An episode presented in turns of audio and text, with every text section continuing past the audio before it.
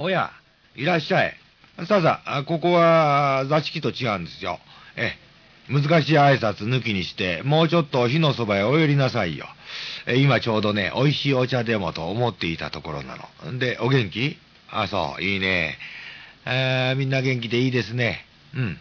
うちもほら、この通り、健康で朗らかなだけが取り柄ですよ。えー、っと、何か甘いものは、あと、あ、そうそうそう、コンペイトがありました。どうです？一つやりませんか？ええー、ことことことコンペイトって言ってね、いや、子供の頃じいさんがね、茶の間に私が顔を出すと、ちょいちょいっとこう手招きしてね、膝の上に来いって言うんで、そこへ行くとね、おいお前、ええ子にしとるか？おじいちゃんはいつもお前を見ておるぞ、なんて言うん。で、私が、うんって言うとね、よし、それでは一つご褒美をやろう。えー、ことことことコンペイトと言ってね、長火鉢の引き出しからこれを一つ取り出してくれたもんですよ。えー、亡くなって33年になるけどね、まだこの味が忘れられなくってね。さあ、お茶が入った。えー、番茶だけどうまいよ。ああ、そうそう。あコンペイトといえばね、うん、そう。えー、私が東京で新聞記者していた頃のこと、ほら、この婦人面で明日のデザインを書いておられる森花江さん。あの方のね、パーティーに招かれたことがあってね、原宿だったかの、こう、ブティックができた時の開店祝いだったと思うんですがね、えとにかく2、3人の友達連れて行ったのよ。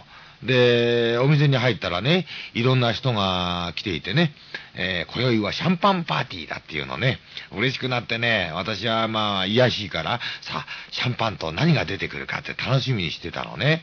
そしたら、森さんとパリ暮らしの松本博子さんの二人がね、ガラスのボールになんと、塩豆とコンペイトを山盛りにしてやってきてね、これ美味しいわよ。いただかないっていうのね。驚いたね。食べるものはそれだけなんだ。えー、ちょっとがっかりしたけれども、ポイッと一つ口に入れてポリポリっとやりながら、シャンパンをこう舐めながらね、お話ししていると、なんだかこう、とても楽しくなってきてね、その時やっと分かったね。パーティーの主役は出てくる料理でもお酒でもなくて、そこに集まった人たちのおしゃべりが主役なんだっていうことがね。えー、私たち随分無駄なことをしているんだよね。えー、もてなしと言ったら何が何でもありったけのものを出さずには気が済まない。えー、特に田舎はちょっとしたもてなしに3日かかっても始末しきれないほど出てくるもんね。えー、森さんの塩豆とコンペイトはそういう意味で忘れられない嬉しいもてなしだったな。えお茶おかわりしましょうか。コンペイトもう一つどう？実はこれね、え昨日の日曜学校のおやつの余りなの。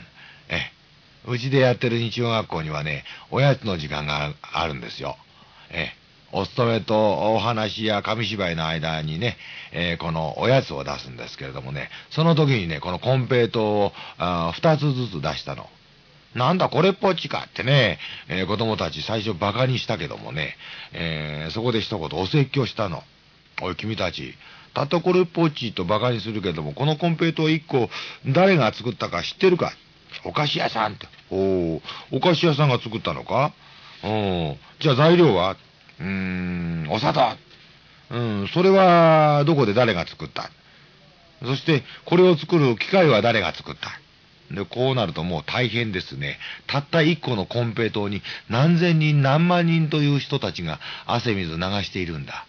そういう人たちのおかげで今ようやく私たちの口の中を甘くとろかしてくれるんですね。子供たち、こう、ようやく分かってね、合唱して喜んで食べましたよ。そして、後で、美味しかったねって言い合ってるんだ。物の味というものはね、お金じゃないんだよね。えー、それに一緒に食べると美味しさが何倍にもなるんだよね。奥さん、あなたもお一ついかが？